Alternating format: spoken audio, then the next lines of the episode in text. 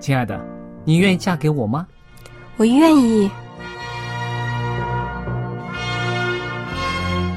老公，我们要有小宝宝了。真的，太好了！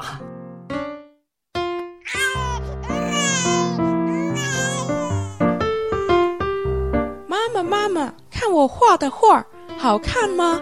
真好看，宝贝画的太棒了，拿去给爸爸看看。爸爸妈妈，我去上大学了，你们多保重身体，我放假就回来。出门在外要注意安全。好好吃饭，天冷了，别忘了多穿衣服。好了好了，别多给唠叨。家里打电话哦。孩子啊，啥时候回来吃饭呐、你爸想你啦。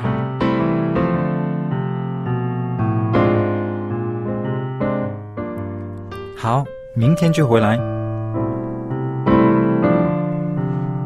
家人，给我生命的人，与我共同生活的人，与我分享喜悦的人，也是给我带来麻烦的人。每一天说说笑笑，有时也吵吵闹闹，因为我们是一家人。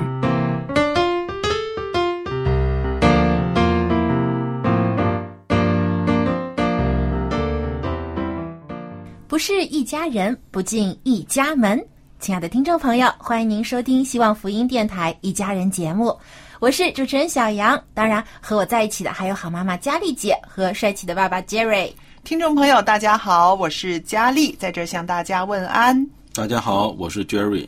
哎，Jerry 啊，哎，你你平时喜不喜欢看书呢？笑什么？这会心一笑。有有选择的看，有有选择的看啊。那其实呢，现在啊，真的发现很多人呢。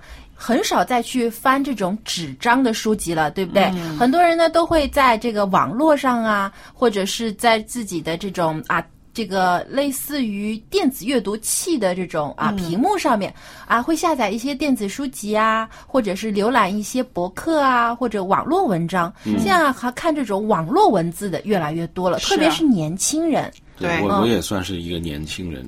所以 你很喜欢这个电子书了，就可以说是。呃，我又不怎么说呢？我是比较文章，我可只能说是文章。嗯，整本书这样看，我就 比较困难一点。哦对对对对，嗯，而且文章呢，可能它更新的更快啊，信息更更加新一些，对所以现在年轻人很追求这种更加新的一些信息，接收的很快。但是以前啊，我们发现很多的人呢，都是通过报纸啊、杂志啊了解最新的消息。是呃，还有呢，以前的人就是最常做的就是去看书，买一本书回来，或者在啊、车上啊，或者在旅途当中，或者休息的时候，就经常会阅读这种纸张的书籍。是，这个是实体书对，啊。那这也其实呢引起了现在的一些人的思考。嗯为什么会我们会把这两者拿来比较？因为现在真的是这种网络文字越来越多之后嗯呢，对于这种书籍的出版也造成了一定的影响。嗯，很多人都觉得啊，买书到底还有没有必要呢？当然有，佳丽姐已经提出他的观点了。对。啊，不过还是有些人觉得，哎，我现在在网上就可以拿到免费的电子书，嗯那有没有必要再去花钱去书店里去买同样的这个一本书呢？那免免费啊，哦，要看清楚啊，有的是真免费，有的是假免费的啊。对。有的是盗版，你认它好像是免费，其实是盗版的。还有的是有版权还有的是一些电子书很有意思，嗯，只给你看两张是免费的，然后你想看下去的话呢，你就要付款了，付费了，对不对？对那有这样的形式。对，它只是一个宣传的一个手法吧，告诉你这是免费的，然后你一看下去之后，发现只有两张可以看，嗯，不过呢，电子书呢，它当然也有一定的优势，因为它就摄取的方法很快，嗯对对吧？你只要有网络，你到网上去一查找，哎，马上就能找到这个书的电子版。有的呢，可能需要啊付一些比较便宜的价格，你就可以买到这本书，然后下载下来。那现在年轻人因为用的电子产品很多了嘛，包括手机啦、平板电脑啦，那它可以随时装在他的行动这种设备里面，到哪儿去都可以随时随地的看。但如果是包里带本书，有些书很厚嘛，很重可能很重，就会成为一种负担。但是呢，呃，我这个是做过呃书籍的编辑的人来讲呢，还是相当留恋这个实体书，因为在我们做编辑的时候呢，一本书从无到有这个过程呢，其实是一个非常美妙的过程。嗯，需要很多人参与吧？很多人参与不止，你要啊、呃那个选哪一种纸，然后还有成本的计算，然后设计师是哪一个级数的，就是这个封面设计啊，还有里边的这个、呃插图等等，插图啊，还有嗯排版排版呢，这些呢都是一个啊、相当大的一个工程，所以它也因为这个相当大的工程，所以被逐渐的淘汰，是不是？可是当我呃做编辑的时候，我就觉得啊，每一个步骤。要学的东西真的是太多了，而且呢，和人的互动是非常多的。对，我觉得现在的呃电子书，当然它也需要编辑，对不对？但是呢，很大部分呢，可能都是一个人在那埋头苦干，先做好一个，然后再给下一个程序的。但是做这个实体书的这个编辑啊，包括印刷厂啊，用什么纸啊，他给你看的样板呢，都是那种彩色的，呃，三原色的，怎么样配呀、啊，那个过程是非常美好的一个过程。那所以呢，到现在为止呢，我每拿起一本这个实体书来的时候呢，心里面都会有很多的感想。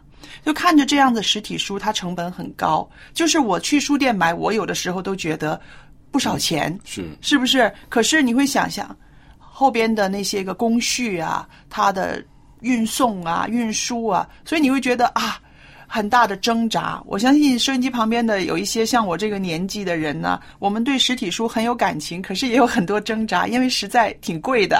对对，但是听佳丽姐刚才说啊，真的是一本书从无到有，它的出版过程啊啊，包含了很多的人的心血在里面，而且它本身的价值其实也是在这个出版的过程当中体现出来。对不光光这个作者他写作的内容，还有很多在参与这本书出版的过程当中的工作人员，他们的心血也在里面。对，包括像佳丽姐刚才说的这个封面设计啦，还有排版啦、编辑啦、印刷纸张等等等等，离不开任何一个人的付出。是，所以这也是为什么很多人觉得，呃，从价值上来讲，实体书比电子书更加有价值，对有收藏价值和保存价对值。，但是呢，也要说一点呢，实在是这个电子书呢，也是真的很方便，因为那个字的大小我可以随便调嘛，嗯。对不对？对。还有呢，啊，我不是说带着一本书出去啊，我带着好多本书啊，对，有的手机里可以下载，有的甚至成千上万本都可以。对呀、就是在你不同的情绪的时候，你可以看不同的内容，这个是非常好的选择性啊。而且现在的这个电子书啊，它不单是文字，嗯，它很多加入了一些多媒体的功能。对对，有图片啦、啊声音啦，对还有一些视频啊等等。所以更丰富。相当丰富，这个是那我们现在一直在聊啊，这个实体书和电子书各自的好处。嗯那其实。也有些人觉得，从这个学生学习的角度来讲，到底是用实体书好呢，还是电子书好呢？嗯，那现在很多的年轻人都比较喜欢用电子书，就是有些工具书啊，它也是啊在网络上寻找，是或者说有的时候看啊老师听老师讲课的时候，他们也会用一些电子产品来做记录，嗯，对不对？但是也有人就觉得，哎，用实体书好像更容易记忆呀、因为你在读这个。纸张上的文字的时候，你可以写写画画，你可以把重点标示出来，还有把自己的一些的理解写下来。但有的时候用电子产品，虽然也有一些软件有这样做笔记的功能，但是从这个加深记忆的这个嗯。功能上来讲呢，反而是自己手写的，对，更加容易记住。是。啊，因为你自己写的过程当中，你的脑子已经开始在记了。嗯。但有的时候你可能做做这个电脑上的笔记啊，你只是啊复制粘贴，或者只是画一个颜色，那可能你过一段时间你就忘记了，嗯是就没有这个看实体书做笔记的时候呢印象更深刻。是的，我相信啊，很多在读书的大学生，他们也都会有这样的体验。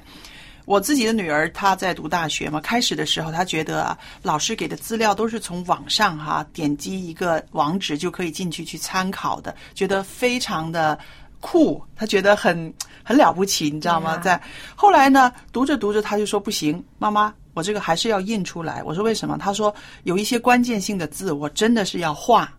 嗯，画了之后呢，有的时候第二次在温习的时候还要再打个星。他就说，那这个字很关键性的，这个句子很关键性的，到时候我考试的时候我就。一定会要把它写出来。他说这这个帮助了对这个帮助他的记忆很深刻，而且呃有多重要呢？是他自己自己可以标注的。所以这个他说的这个经验呢，就跟小杨刚刚讲的这个是一模一样的。那我就看到有一些大学的教授呢，其实他们也会采用啊，针对不同的阅读资料，用不同的方式。比如说，在啊北京大学的陈平原教授，他就说，当他看一些流行读物，就是说比较更新比较快的新闻类的，或者是一些呃比较娱乐性的。读物的时候呢，他会用电子书，哦。因为这些信息比较快，然后呢，啊、只是一些娱乐性，不是非常重要的东西。但如果是看一些经典的，啊，比如说一些经典的著作或小说等等呢，他就喜欢看纸张，嗯，因为呢，这样呢，他可以反复的去啊阅读，反复前后的思考，便于他更加的能够理解书中的意思。还有呢，复旦的啊，复旦大学的这个陈尚军教授呢，他也说，当他在检索的时候，就寻找一些关键性资料的时候呢，他会用学术的电子书，因为查找起来比较快。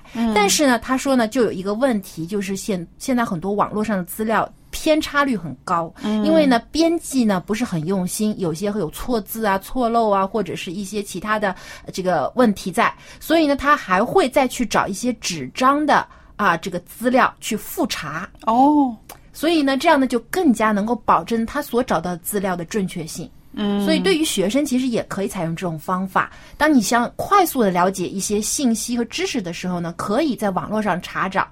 啊、用一些现在很流行的一些搜索引擎。但是呢，如果你要确定这些内容的话，最好还是去图书馆当中找这个纸张的书籍，能够确定这个资料的准确性。对，这个就呃牵涉到一些个版本呐、或者是一些数据的呃这个更改的东西了，对不对？是的，是的。那我就知道现在还有一些人是收藏收藏一些古的古旧的书啊，籍。古董书，古董书，什么线装书啊，或者是哪一个年代出的哪一啊，本书啊？些是绝版的书，绝版的书，因为他们觉得这个版本呢，它里面的数据是啊一九五几年之前的，呃，这个后来改版的时候就把一些新的资料放进去了。那这个对于这个啊出版的这个啊，所以说是一个记录吧，有很好的帮助。可能对当时的这个呃当时的环境和历史，它也会体现出一些它的历史价值来。是啊，如果现在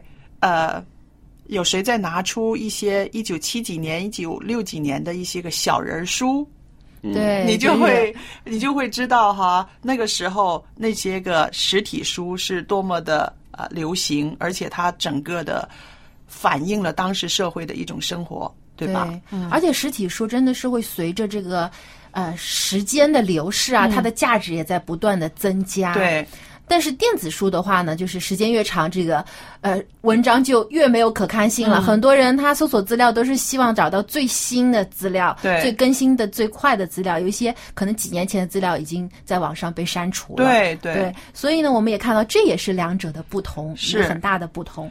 那么还有呢，我发现现在很多我们去教会啊、嗯聚会的时候啊，有些年轻人呢，他们呢也喜欢呢带着自己的手机啊，在啊手机上呢看圣经。对，这个可能被一些啊、我们比较传统的信徒啊有一些不太接受，因为特别有些年纪大的老信徒看到一些啊、年轻人坐在那儿听到的时候啊，手里拿着手机，会误解他哎，们是不是？第一个第一个念头就觉得，哎，这个小朋友不认真啊，嗯啊，为什么不好好听到，在那儿看手机呢？嗯，呃也许他是误解了这个年轻人，因为。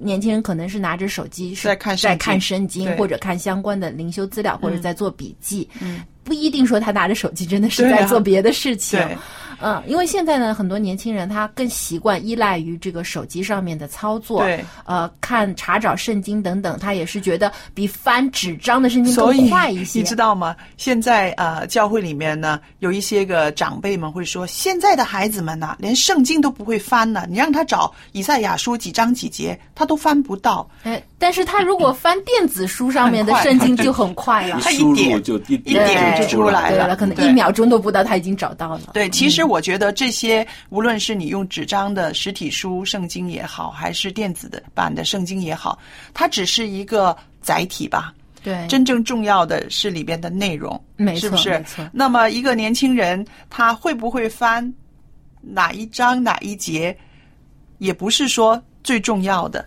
最要紧的是他把那个圣经里面的话可以吃进去，进入他的生命记在里边，心里 啊，记在他的对，脑海所以有的时候啊，我们一些长辈的基督徒也不至于那么啊那么严厉的去、嗯。啊跟青年人去在这件事上较真儿。我觉得大家应该有多一点的认识了，因为现在时代的不同，科技的发展，可能我们的阅读习惯也开始改变了。对对特别是对于年轻人来说，他们可能不再像啊、以前的人那样喜欢拿着一本书看，很多时候他们查找资料啊等等，用更快捷的方法，就是通过网络，那用一些手机啊或电脑等等的方式。所以呢，如果我们能用更加啊、宽容的眼光去看待他们，去了解他们真正在做的事情的话呢，我们就会发现，其实这些孩子们也是非常有属灵的追求的。是的他们并非是我们以为的拿着手机就是在做对啊、在玩游戏或者在做别的事情，他们可能真的是在灵修，是在好好的读圣经对。那我们当我们知道了这个情况的话呢，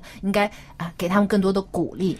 是的，所以说我们的信仰生活也不需要形式化，要紧的是你的灵命的成长。对，没错。那说回我们今天的这个题目啊，实体书和电子书，其实真的是各有各的好处，也每个人的这个读书习惯也各有不同。那有句老话叫。黑猫白猫会抓老鼠的就 是好猫，对不对？所以呢，不管是用哪种方式，只要你真正的体会到了阅读的乐趣，也在阅读当中呢学到有价值的内容，这个才是读书的真正意义。无论你是读的实体书还是电子书，是，嗯，那么呃，也希望呢，收听我们节目的朋友呢，有兴趣的话呢，也应该经常呢多找一些有对你有帮助的书籍来阅读，因为我发现啊我自己个人来说，在做节目的过程当中，真的发现读书对我有很大的帮助。嗯，因为如果我不看书，我不了解这些。很多的这个相关的知识，或者现在不断变化的生活，我们的所聊的话题也会比较枯燥。嗯、呃，不能够体会到很多听众们真实的生活当中的需要，所以我觉得呢，多阅读信息，呃，无论是在网络上呢，还是从书籍当中，对我们的生活真的有很大的帮助。对。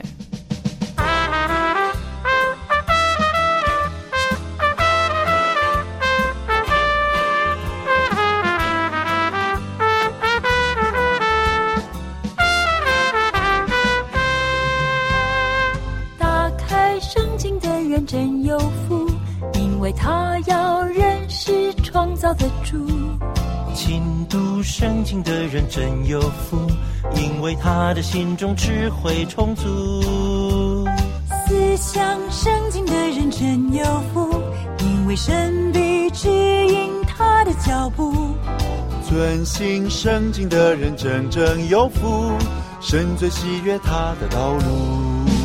让我们把圣经活出来，让我们用行动证明心中的爱，全心全意爱神，爱人如今。让我们把圣经活出来。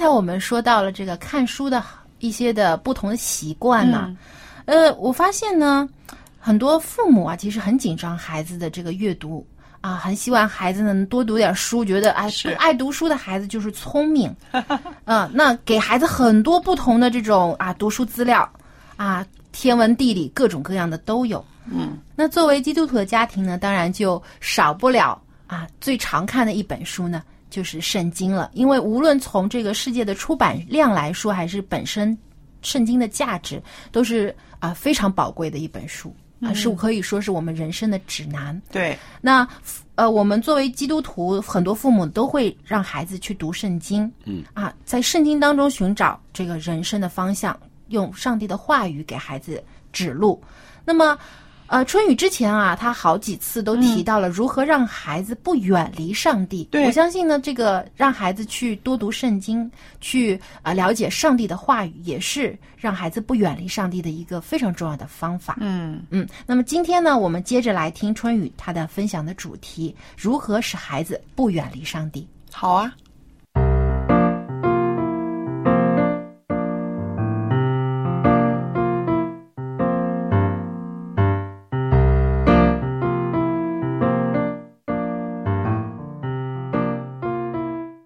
位亲爱的听众朋友，非常的欢迎您能够来到亲子专题的时间，我是您的好朋友春雨。在这里，首先要向做父母的朋友们问声好。当然，还没有做父母的朋友，我们同样欢迎您来收听，因为在这里有属天的养育孩童的智慧，也有上帝的爱要贯穿你教育孩子。养育孩子的始终，所以无论是为人父母，还是将要有一天为人父母的朋友，我们都是同样的欢迎您。好的，言归正传，在近几期的节目中，我们一直分享着一个话题，那就是父母的哪些言语行为会有意无意的使孩子远离上帝。通过前几期的分享，我们已经知道了一部分。今天呢，我们还将继续。做父母的朋友们，我相信我们常常都希望孩子看到我们完美的一面、强大的一面，而不想让孩子看到我们软弱的一面、挣扎的一面，对吗？可是你知道吗？你的孩子是很需要看到你的挣扎和疑惑的。嗯，为什么要这么说呢？在你的心里一定会打一个问号，对吗？我们承认，为了孩子，父母亲们需要坚强，孩子们也需要看到自己的父母能够掌握局面。但是，今天让我们再来看一看现实的情况。上帝是一位充满慈爱又是充满奥妙的上帝，而信心不是一件轻松的事情。有一些关于上帝的问题没有简单的答案，你恐怕也有过想干脆放弃的日子，不是吗？相信作为基督徒的父母亲，你有过，我也有过，我们都不是特例。让我们走进圣经的几个人物，就是耶稣的使徒们。他们跟随过耶稣，又发起了教会，这样的一群人。他们其实跟你一样，也属于在某一个时间段怀疑过信仰的一个群体。他们也有过软弱、困惑和挣扎。亲爱的父母亲们，你的孩子也有过怀疑，他们需要看到你也同样有怀疑。否则的话，他们对上帝产生怀疑的时候，就会憋在自己的心里。或者是转向其他的渠道来寻找答案，而这两种方式可都不好。其实，孩子希望看到一个真实的你，表现出脆弱和真实的自己，其实也是具有力量的。你的孩子需要知道，你首先是一个人，他需要知道，在通向与上帝亲近的道路上，会有怀疑和挣扎的时刻。他们需要看到你曾经有过这真实的一面，然后又看到你如何的再一次找到真实的答案。圣经怎样帮助你？信仰怎样帮助你？所以，给孩子一个真实的你，让孩子知道你曾经在信仰的道路上也有困惑，也有挣扎。其实这样更具有力量。圣经说：“是就说是，不是就说不是。若多说一句，就是出于那恶者。”我们是否真实的把自己展现给孩子呢？还是常常包装自己、隐藏自己呢？孩子需要一个真实的你。那接下来很重要的一点就是，孩子需要父母亲为他们向上帝求告，求告上帝建立并且维护他们的信心。作为基督徒的父母亲们，我知道你们特别的不容易。在建立孩子信仰根基的这个过程中，没有什么比祷告更重要的了。你越是觉得难，就越要祷告，为你的孩子祷告，跟他们一起祷告，每天都坚持。有一位做爸爸的就告诉我们，他一天中最美好的时刻，就是孩子们在床上躺下来，叫他这个做爸爸的。还有做妈妈的一起跟他们祷告。他说：“我知道，也许有那么一天，我的孩子们不再要求我们为他们祷告了。但是我们必须要坚持下去，就算他们不愿意，我们也要为他们祷告。我们已经决定每天晚上为他们祷告。”在这里，他说：“很感谢自己的母亲。”而且他永远的感恩，因为自己的母亲很了不起。他坚信，他的信心是他那一位不知疲倦的祷告的母亲而结的果子。母亲为他的生命翻转献上了很长时间的祷告，直到他后来生命的翻转，跟从了主。跟从主之后，他说他再也没有回过头。所以，亲爱的父母亲们，就算你的孩子距离上帝很远，但是上帝离他们却只有一个祷告的距离。绝不要停止为孩子们祷告，不管现在的光景如何的不利，如何的忧愁，不要允许他们所处的现状阻碍了上帝的能力。就算你的孩子距离上帝就像几个光年那样的遥远。但上帝离他们却只是一个祷告的距离，一个祷告就可以改变一切。父母亲们，你们为孩子们画了一幅上帝的肖像，这幅肖像又是什么样子的呢？这几期节目，我们陆续分享了父母亲使孩子远离上帝的一些方式，或者无意中的言语行为。今天。我们为孩子信心投入，永远都不会晚。无论你孩子现在的光景怎样，也无论你和你孩子的关系怎么样，要知道，只要你开始为他祷告，并且完全的抛弃掉我们近几期节目所分享的父母亲无意间使孩子远离上帝的七种态度，那么。你就一定能够看到你的孩子以及亲子关系的腾飞。教会虽然能够影响孩子的信心，但是最重要的责任却在于父母亲。这个责任我们必须要担负起来。上帝从来不会给你一个任务，但是却不装备你。你的孩子并不是最需要一个搞笑幽默的你。给他优越物质生活的你，或者是其他的，你的孩子最需要的，就是你本人，你的陪伴，你的榜样。所以今天给他们所需要的吧。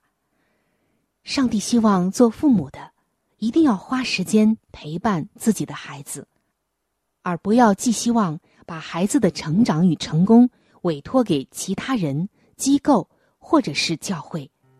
不要忘记。孩子最需要的就是你。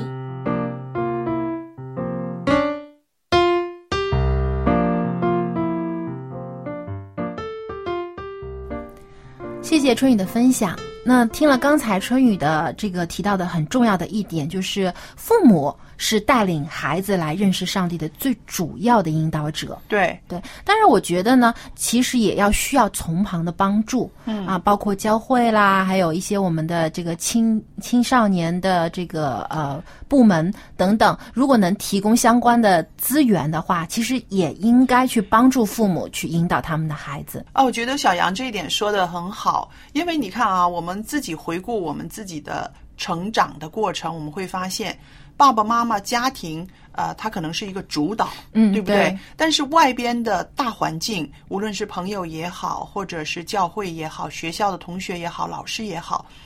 也是给我们不少的刺激，对吧？这些刺激呢，会啊、呃帮助我们成长。有的时候，这些刺激呢，会让我们可以体验，或者是可以去验证爸爸妈妈教我们的那一套呢，是不是有用的，对不对？呃是的，因为人生活嘛，不可能离开整个大环境的。对，呃，也不是说要生活到深山老林里去，嗯那孩子必然要接触这个世界的。那如果能从一些好的方面给予孩子帮助，呃，就像佳丽姐说的，能够验证父母所教导他们的是正确的。啊、帮助他们也有自己思考的能力，嗯去接受这些正面的价值观的话，其实是有起到非常好的作用。是的，同时呢，我一直也很提倡，就是说，呃，其实我们每一个人呢，都应该带几个小朋友。我们说带，不是说养育他，而是说关注他。嗯，呃，教会里边的也好，邻居的孩子们也好，或者是朋友的小孩儿也好，呃，当我们成为一个这样子的一个呃关注者的时候呢，那个被关注的年轻人呢，他会有更多的资源去应对这个世界上的挑战。嗯，对，所以说啊，无论是啊、这个做父母的的关心自己的孩子，嗯。那同时呢，其实，在教会当中也要关心你孩子的朋友们，啊，是的。啊同辈人，对。啊，给予相同的关注的时候，他们作为一个群体的话呢，就能够更好的能够体体会到父母们和长辈们对他们的这种关心了，对，而不只是。只对自己的孩子这样，对其他的孩子其实也应该多一点的关注。嗯。那没有子女的这个大人们也应该多一点关心教会中的年轻人们，是关注他们现在啊，他们心中所想的、所关注的问题，以及这个社会对他们所造成的影响。嗯当你知道了问题的所在，你才知道应该怎么样去帮助他们。但是其他的家长不一定喜欢这样的哦。呃，可能这是你的一个顾虑吧。哦我相信，可能也许也许有一些家长会有，但是我想做家长的，他也需要验证吧。如果这个孩子呃常常跟 Jerry 叔叔在一起的话，诶，他有一些好的改变。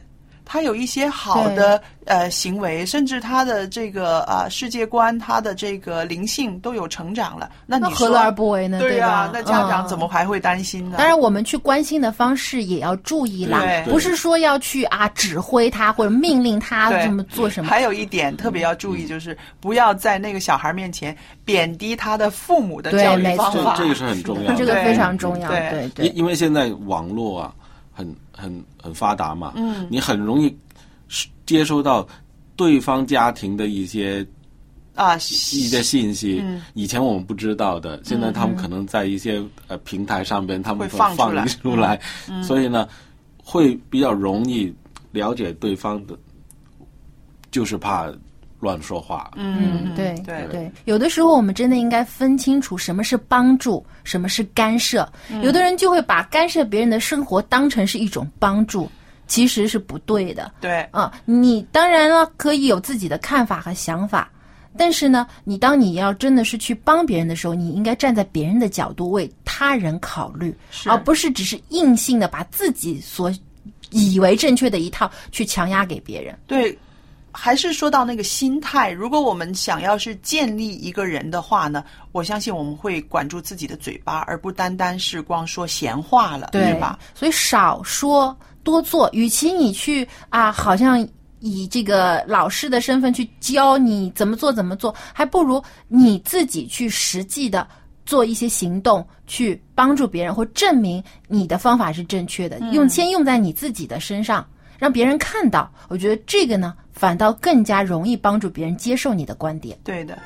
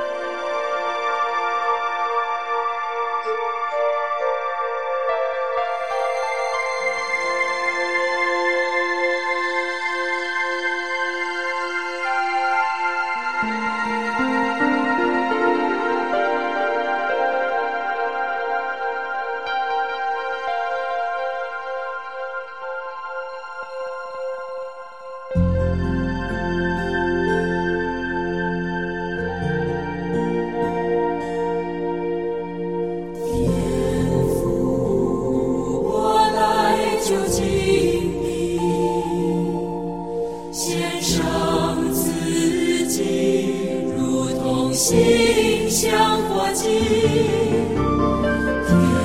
父，我来就近你，向你献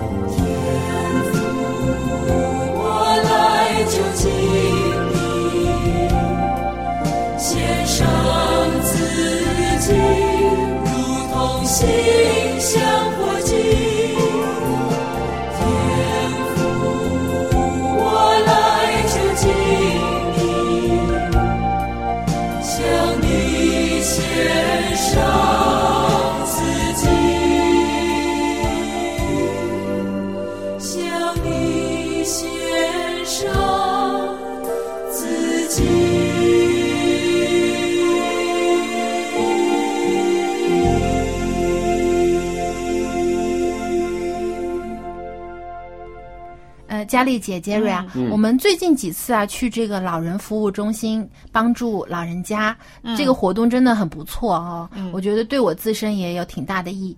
不过呢，在这个给老人帮助的过程当中，我发现啊，做事情我没问题啊，我很愿意做，但是要我跟老人家聊天呐、我就发现有点困难了。不知从何说起，啊。哎对，不知道应该跟怎么跟他们聊，然后我就很担心自己会不会说错话啊、呃弄得老人家不开心。其实呢，跟老人家互动呢是有一些原则的。嗯啊，蔡博士这方面有非常丰富的经验，也有很好的提议，大家要不要来听一听他怎么说？嗯要要，我要赶快听听分析一下，嗯。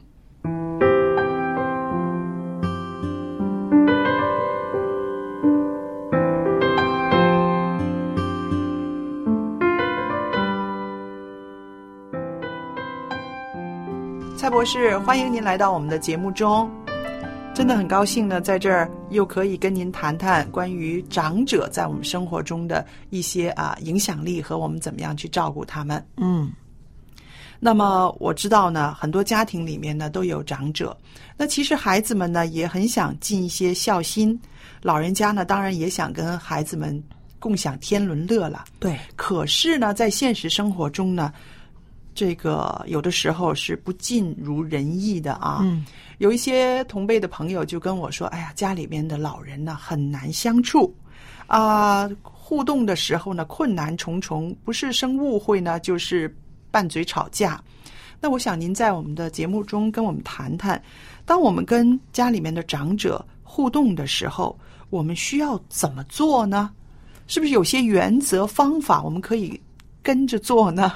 对的，因为老人家了，由于呢面临生理还有生理退化状态的转变，嗯，所以打从退休开始了，就可能会陆陆续续的感受到失落啊、寂寞啊、孤独啊，嗯。还有这个无能、无助、死亡、焦虑，也希望被尊重等等的感觉。嗯，那蔡博士，您刚刚提的那些个无能啊、无助、孤独、焦焦虑啊，其实都是比较负面的情绪，对呀是不是？嗯哼那么您说的这个希望被尊重，那可以说是啊、他们的一个怎么说呢？能够让他们安心的一个方法。对呀、嗯所以呢，跟老人家互动的时候呢，在沟通上我们要注意了，有一些原则。啊，您来说来听听。我们原则第一个就是同理心，同理心，老人家呢最需要的就是我们可以了解他，嗯。所以呢要注入老人家最深层的感情，嗯，他的思维还有他的世界观里面呢，然后在我们的思想还有感情上，很深深的可以老人家融为一体，融为一体，嗯。如此才可以呢了解他们内心的世界。啊，明白了。了解他们的内心世界呢，其实就是进入他们的那种心理状态了对。啊。嗯但是呢，我知道啊，年轻的人呐、他们没有经历过老，对不对？对所以他们的那种失落感呐、寂寞啊、孤独啊，很难了解得到，对。是吧？嗯嗯那么这样子的话，就是说，我们要鼓励年轻人要更多的去啊接近老人家，更多的去跟他聊天，能够对呀。从他的话语里面去了解他的内心世界啊。我有个朋友，他的呃外孙女。嗯。就是有这个同理心。为什么有这个同理心呢？因为他从小的时候都很喜欢去外婆家，哦，那么去了外婆家，从小的时候最小的时候听外婆讲故事嘛，哦。在这成长里面，他有什么事情也跟外婆讲，哦，所以他们两个的感情是很好。哦，所以这个培养出来了，自然而然的时候，外婆怎么想，他都晓得。嗯但是现在我们的年轻人呢，由于我们现在都是很注重在自己个人的对事自我为中心嘛，所以这个中心里面呢，就培训出来的一般现代的年轻人呢，他们就不关乎、不关心老人家的想法是什么。嗯嗯所以我们无论是怎么样感情，男女朋友也好，嗯同学也好，父母兄弟姊妹也好，嗯，是需要用时间来投资。时间。对，有时间我们才能够进入那个状态、那个同理心里面啊。对呀、嗯如果你是不可以进入他们的世界里面，嗯你不了解的时候，我们讲我们自己的一套，嗯你想你的一套，那么我们不是同一个轨道上面，对对是吗？如果大家是平衡的时候，你不会相遇。对，我们必须要是一个左一个右，嗯那么我们就可以相遇。对越走越接近的时候，就有交接点了。对呀、嗯对呀、所以我们就在讲你了，应该要了解他们的嗯内心的世界。嗯很多时候我们就是讲，呃，当老人家讲到有些焦虑啊，就是怎么办？我一个人住，死了怎么办？嗯那么很多年轻的就不会讲，啊，死了你发臭，我们就晓得了。哦，说这样种无情的话啊，那么他觉得是你怎么开玩笑，就是但是对老人来家来说是挺伤心的啊，很伤心的，你因为他那种焦虑是真的焦虑。对对嗯对，呃，不要讲老人家，有时候我我我也觉得，我有一次啊啊还没有到五十岁的时候，嗯呃睡一睡醒的时候，我就想到这个问题。嗯，我说如果我死了怎么怎么办？还好了，因为我有信仰。信仰，嗯，我说死了就死了，上帝晓得，死了就死了、啊！你你还在在教书嘛？嗯呃，你不上课，自然有学生、有老师、有学校打电话来找你的嘛。嗯，你为什么要担心这样事了？哦。啊，我还有了，死了又怎么样？我有这个永远的希希望啊！嗯只是这个臭皮囊在这个世界上，只是很短的一个时期，是我自己安慰自己。嗯，但是真的有些人，他就是相信死了怎么样，所以一下子，对，那那分享的时候了，嗯，你就很容易了，有这个同理心，就是说，哎，我有想过这个问题，嗯，我就可以跟他讲啊，你的感受是怎么样？嗯，然后也是另外一方面，也是有教育的嗯啊，对特别是家里面的人，年轻的人，他们就可以说，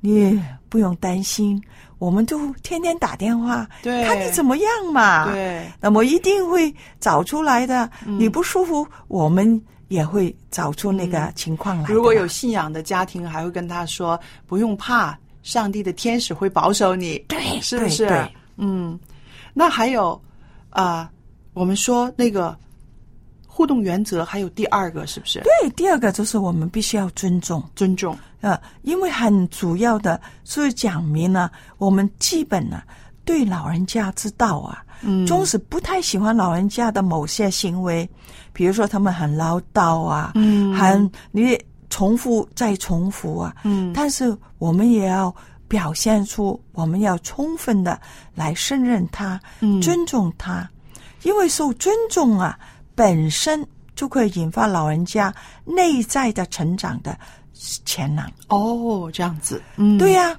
就好像我现在有个朋友啊，他的儿女都不在身边，嗯。但他很喜欢两边飞，嗯。啊，在女儿呃身旁嗯。半年回来香港半年这样嗯。两边飞，但是他在那边啊、在美国也不太喜欢，哦，因为他年轻人要工作，嗯，哈、很忙很忙，没有人可以，没有人可以陪，他，嗯。哈、所以他回到来了，他可以自主，嗯。虽然他已经有快八十岁了。嗯。他回来香港，他很高兴。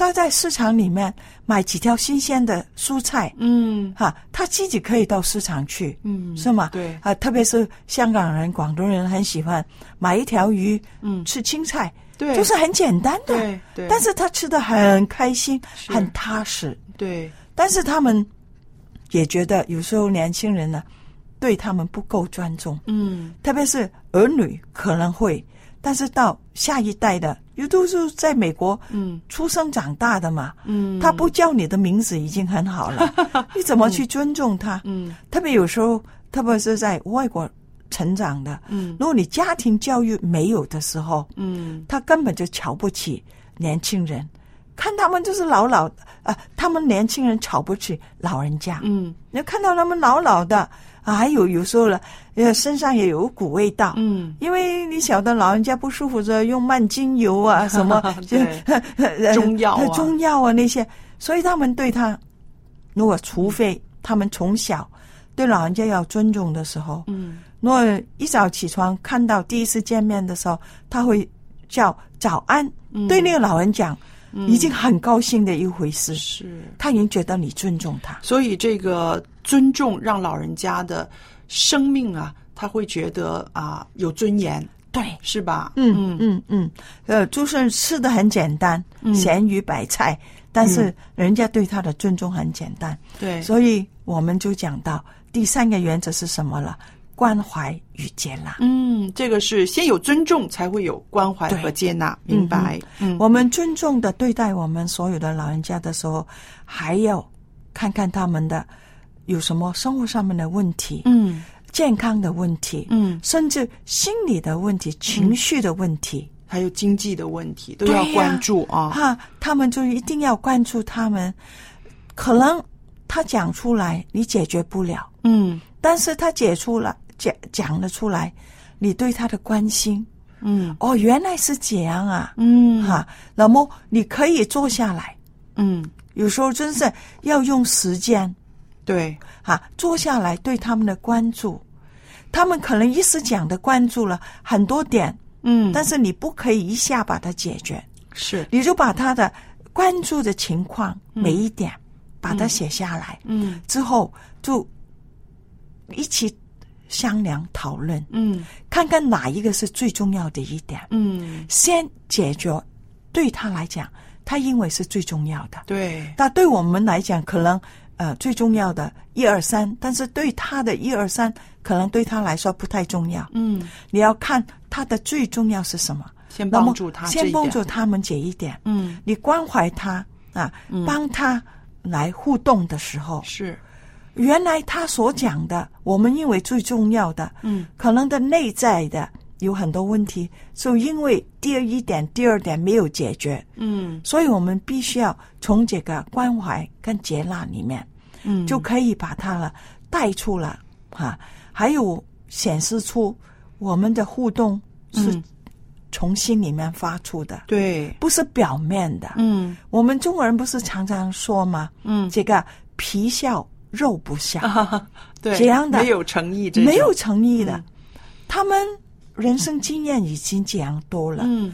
你不要以为他是呆子、嗯。傻瓜，嗯，啊他什么都明白，他你的一个表情、一句话，他都明白。嗯。啊，甚至个很简单的一个安抚的姿势，嗯。是吗？对。抹一抹啊，我们小孩子抹头，老人家抹抹他的手，对，他的肩膀，嗯。那些他都可以感觉出来。是，所以很感谢蔡博士今天呢，在这儿跟我们谈到了跟家里面的长者互动的这几个原则：第一，同理心；第二，尊重；第三，关怀他、接纳他，为他解决问题。对啊，嗯好，我们希望我们收音机旁边的呃家人们都可以用这三个原则跟家里面的人相处，你会结出很美好的果效。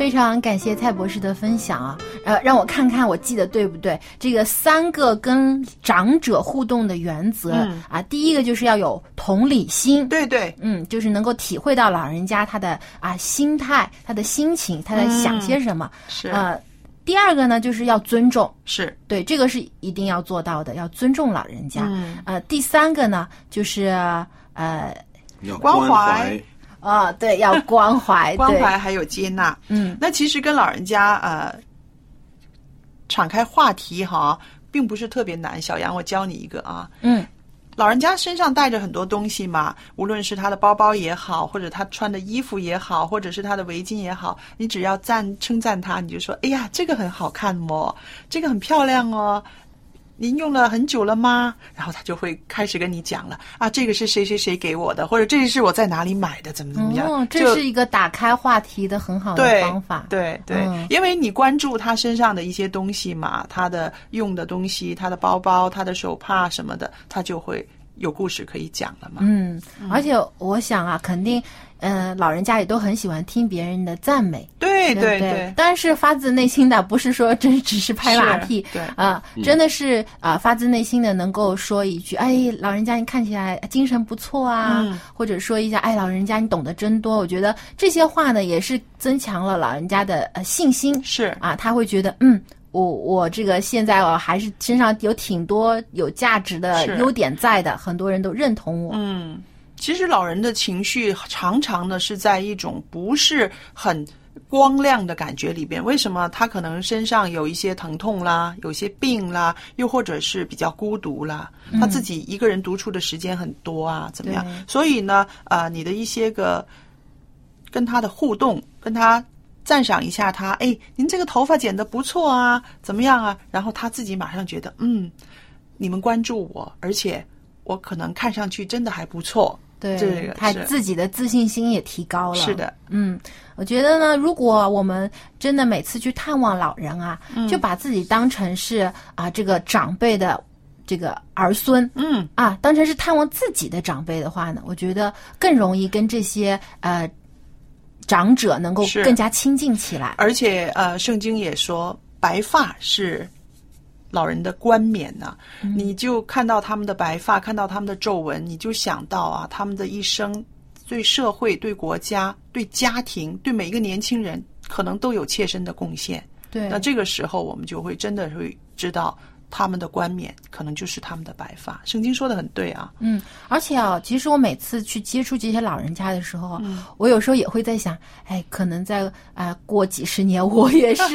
要 跟他们当中一样的了。嗯所以我很想在这些老人家的身上呢，找到他们在晚年的时候啊。身上的一些的优点，以及他们是怎样去面对他们的人生的这种嗯态度，我想我也能够早早的准备好自己。啊、当我也在不断的变老的这个过程当中呢，我也希望有一天像他们这样能够坦然、平静又安乐的面对自己的晚年。其实啊，我觉得啊，跟老人家这沟通啊，其实不难，嗯，因为其实老人家很喜欢跟陌生人讲话的。哦哦，我我有时在公园，我就坐在那里，旁边坐一个老人，你跟他点点头啊，笑一笑啊，他就会跟你说话的了，就是而且讲讲不完的话。有一次我就是坐在公园就看那个树，我就拍照，结果那个老人坐在旁边，哎，这就是什么花？那当时可以吃的，可以煮啊、哦煮水啊什么的。哦然后我就问他啊，这是你以前有摘过吗？他有啊，我们以前是什么？好，讲了很多，其实很多知识在里面了。啊，嗯，交了。对他们很多知识，我我很喜欢跟老人家学学他们的知识。嗯，我也要向杰瑞学习，以后呢多跟老人家讨教、啊，这也是一个向老人能够有互动交流的一个好方法。是啊，如果我们收音机旁边有一些呃年老的长者啊，我们的大哥哥大姐姐也可以听了我们的节目，给我们一些回馈，是不是，小杨？对，嗯如果呢你们有些需要，或者说你们也有人生当中非常好的见证，希望你们可以和我们分享。我们的电邮地址是呃 l a m b at v o h c 点 c n，希望呢能够收到你们的来信。那么下期节目当中，我们还有更加有趣、有意义的话题呢和你一起分享，欢迎你们到时收听。我们下期节目再见。再见喽。拜拜。